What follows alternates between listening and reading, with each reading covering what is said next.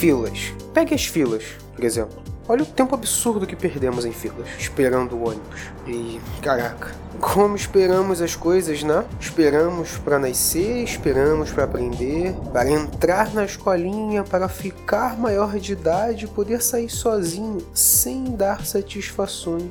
Será que realmente isso chega?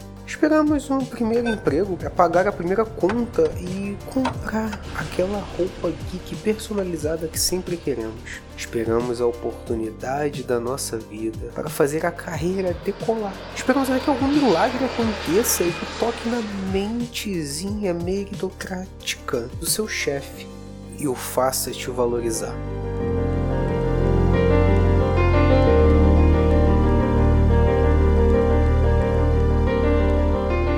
O amor da nossa vida é o que alguns esperam. Alguns até se cansam de esperar e vão atrás dele. Esperamos que a situação do país melhore e que você e ninguém próximo tenha problema de saúde. Esperamos de forma demasiadamente errônea que a natureza humana mude e as pessoas sejam menos babacas. Esperamos nos aposentar logo para não precisarmos mais trabalhar e andar de graça no ônibus. Até enfim, esperamos pelo fim.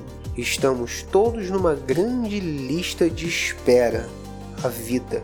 A última espera, no entanto, é a única que nos difere das demais, pois é a única que não tem um anseio por trás dela. É a nossa maior espera de todas, porém inconsciente. É uma espera que, caso você aí deseje que acabe logo, é porque os destinos de todas as outras esperas foram insatisfatórios, ou você não fez amigos ou não adquiriu conhecimento suficiente. Quanto à natureza humana, era um beco sem saída. Você não encontrou o amor, você não conseguiu o emprego dos sonhos, ou pior, emprego algum. Consequentemente, nem na aposentadoria conseguiu chegar. Porque, bem, se você passou a vida toda esperando para descansar, que seja da maneira mais fácil. Esperamos uma solução para não precisarmos mais esperar. E, bom, é isso que conhecemos como esperança.